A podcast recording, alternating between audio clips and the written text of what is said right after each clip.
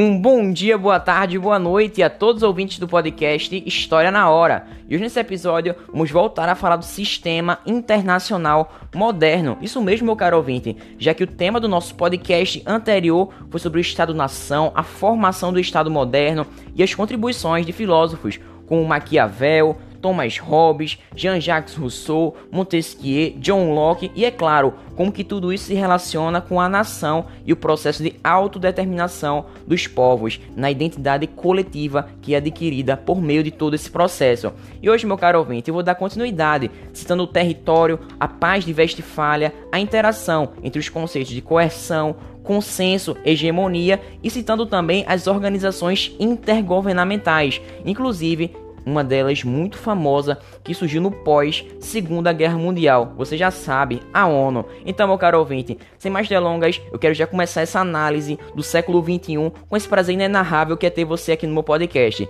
Então vamos nessa. Sem mais delongas, sem mais enrolações, vamos ao que de fato interessa. Bem, meu caro ouvinte, nas monarquias, monarquias modernas, o Estado passou a ser diretamente ligado a uma área muito bem definida, sobre a qual era exercido o poder e o domínio. E toda essa mudança está relacionada a uma centralização do poder e a delimitação dos limites territoriais. Ou seja, naquela passagem do feudalismo para as monarquias absolutistas, o Estado colocou no centro o poder para estabelecer esse monopólio do uso legítimo da força, já que ele retirou dos senhores feudais o direito de eles terem as próprias tropas e de exercerem aquele poder da violência, esse poder mais violento. Porém, entretanto, todavia, esse processo, esse meio de centralização não foi apenas político, não se limitou somente nessa área, mas também voltou-se à parte espacial, já que foi necessário estabelecer até onde o espaço físico, o poder de cada monarca poderia se estender. E a ideia de delimitação está relacionada às fronteiras, que em geral são entendidas, são compreendidas como limite absoluto entre dois territórios. Entretanto, todavia, nos estudos geográficos voltados à política, ou seja, à geopolítica, a fronteira é uma zona de contato entre duas organizações políticas, cuja dimensão pode variar, oscilar consideravelmente, onde trocas, fluxos, relações tendem tendencionam a ser mais intensos, dessa mais intensidade. Inclusive, a identidade nacional tende a ser menos clara nessa parte fronteiriça, na zona de fronteiras, por causa justamente do tipo de relação que ali se desenvolve.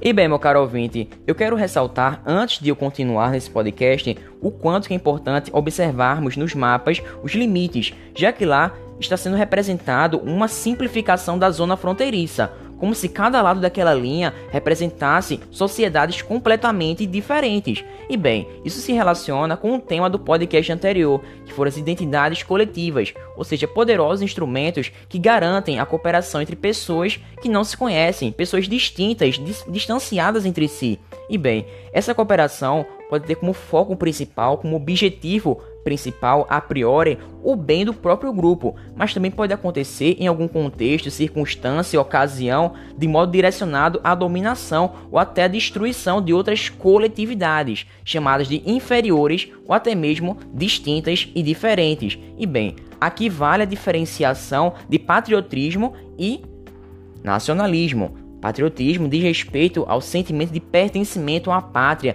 de responsabilidade de cuidar dela. Já o nacionalismo diz respeito à fixação, à responsabilidade com o grupo nacional e com seus interesses. E não raramente ela está associada àquela alimentação de sentimentos e tentativas de ter preconceito e xenofobia com os povos de culturas diferentes.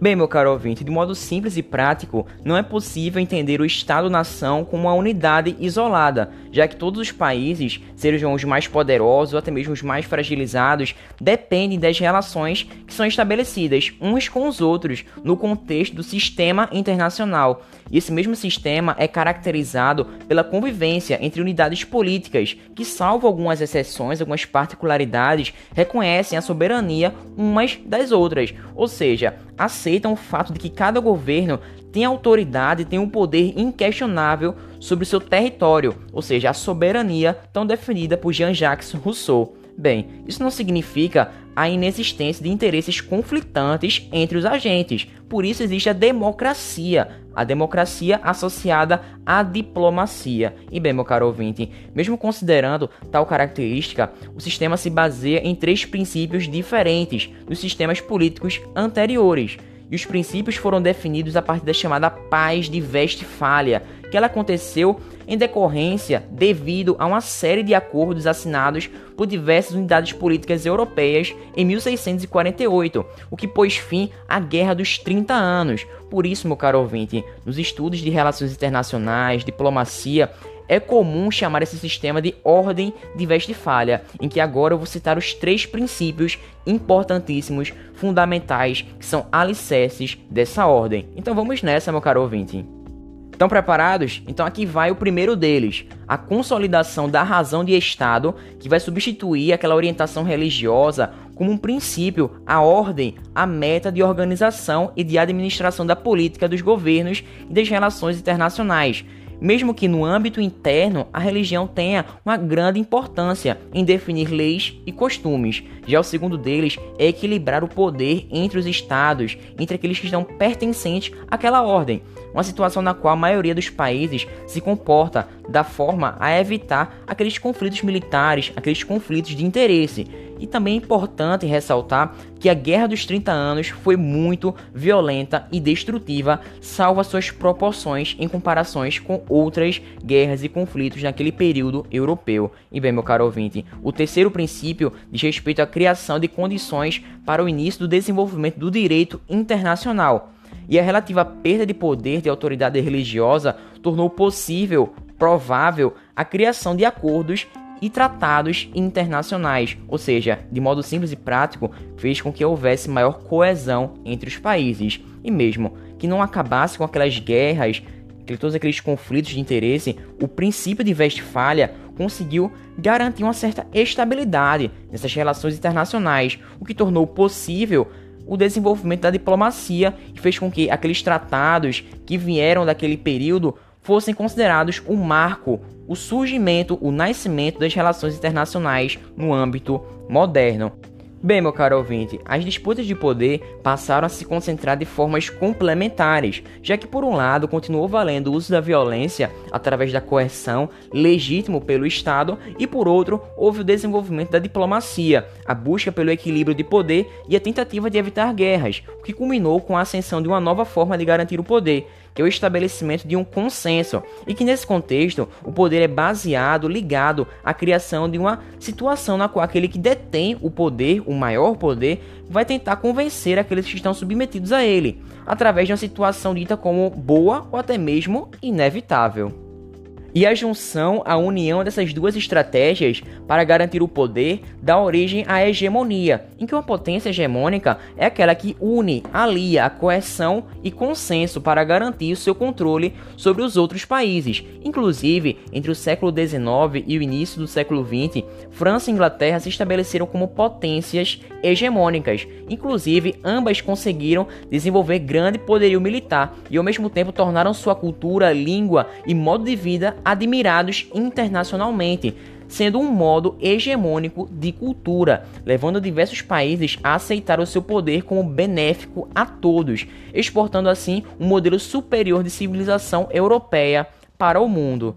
E meu caro ouvinte, a hegemonia da Inglaterra e da França começou a se deteriorar no final do século XIX, já que novas potências estavam alimentando aquelas ideias expansionistas, entre elas a Alemanha, Japão, Estados Unidos e até mesmo a Rússia. Uma situação que gerou uma grande disputa imperialista, culminando com a Primeira Guerra Mundial entre os anos de 1914 e 1918 e mesmo tendo passado por outros conflitos, outros períodos problemáticos, como as guerras napoleônicas, a paz de Westfália tinha se mantido ou até mesmo recuperada e reformada. Mas durante a Primeira Guerra Mundial, na época da chamada Grande Guerra, tinha colocado um ponto final nos arranjos ligado à Westfália, e o maior sinal desse rompimento, desse desgaste, seria a desconsideração das soberanias nacionais pelos diversos estados que estavam envolvidos no conflito. E dessa forma, era necessário propor, elaborar, idealizar uma nova forma de manter essa estabilidade razoável no sistema internacional, que se observava constantemente na criação de organizações intergovernamentais. E dessa forma foi necessária a criação de uma associação definitiva que tivesse como objetivo prevenir permanentemente aquelas guerras. E o mais famoso expoente desse novo modelo foi Woodrow Wilson, que viveu de 1856 até 1924. Ele era presidente dos Estados Unidos no fim da Primeira Guerra Mundial, e Wilson, inclusive, era doutor em ciências políticas, lecionou em importantes universidades estadunidenses e também era admirador da tese da paz perpétua, que era defendida pelo filósofo alemão Immanuel Kant, segundo o qual a garantia da paz mundial precisava contar com a criação de uma federação de estados capacitada a tornar-se mais racional aquela relação entre os países, evitando conflitos armados. E nos acordos de paz da Primeira Guerra Mundial, Wilson propôs a criação de uma associação visando esses objetivos, dando o nome de Liga das Nações ou também Sociedade das Nações. E essa liga foi criada, porém os Estados Unidos não ingressou nela, já que a proposta não foi aprovada no Congresso do país. E inclusive, meu caro ouvinte, essa não adesão dos Estados Unidos fez com que a organização perdesse força e a fragilidade não permitiu que a Segunda Guerra Mundial fosse evitada. E dentro da Liga foram criadas organizações fundamentais, dentre elas a Organização Internacional do Trabalho, a Organização da Saúde, o Tribunal Permanente de Justiça Internacional. E as três organizações começaram a integrar a Organização das Nações Unidas, também chamada de ONU, depois do fim da Segunda Guerra Mundial, em outubro de 1945.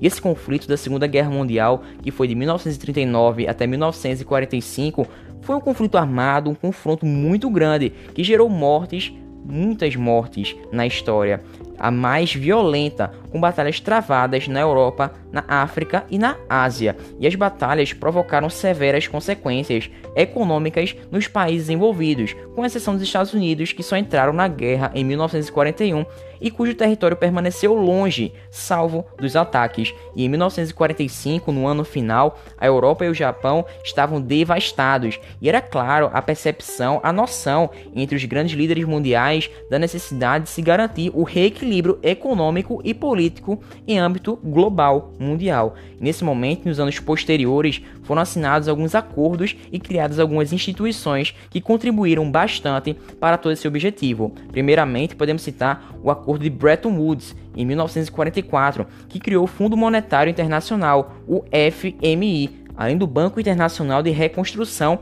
e Desenvolvimento, o BIRD, hoje chamado de Banco Mundial, e o padrão dólar-ouro. Além disso, o Plano Marshall entrou em vigor em 1947, uma grande ajuda financeira dos Estados Unidos, ou seja, visando reconstruir economicamente a Europa e também aderir mais países ao bloco capitalista. Já a OECD, criada em 1948, foi justamente que em 1961 daria origem à Organização da Cooperação e do Desenvolvimento Econômico, a OCDE. Inclusive, a mais imprescindível, a mais importante, de maior destaque dessas instituições é inquestionalmente a ONU, que foi fundada em 1945 através da Carta de São Francisco. Inclusive, ela é herdeira direta da Liga das Nações e, portanto, uma continuação, uma continuidade da proposta de Woodrow Wilson, que foi baseado no ideal kantiano de se criar uma associação entre os países para garantir aquela paz mundial. Inclusive, aquela ideia, essa sugestão da criação da ONU partiu de outro presidente dos Estados Unidos, chamado de Franklin Roosevelt, que viveu de 1882 até 1945. Inclusive, ele sugeriu o nome dessa organização e começou a negociar princípios de sua forma, ainda durante o período da Segunda Guerra Mundial, inclusive dialogando com líderes do Reino Unido, da União Soviética e também da China.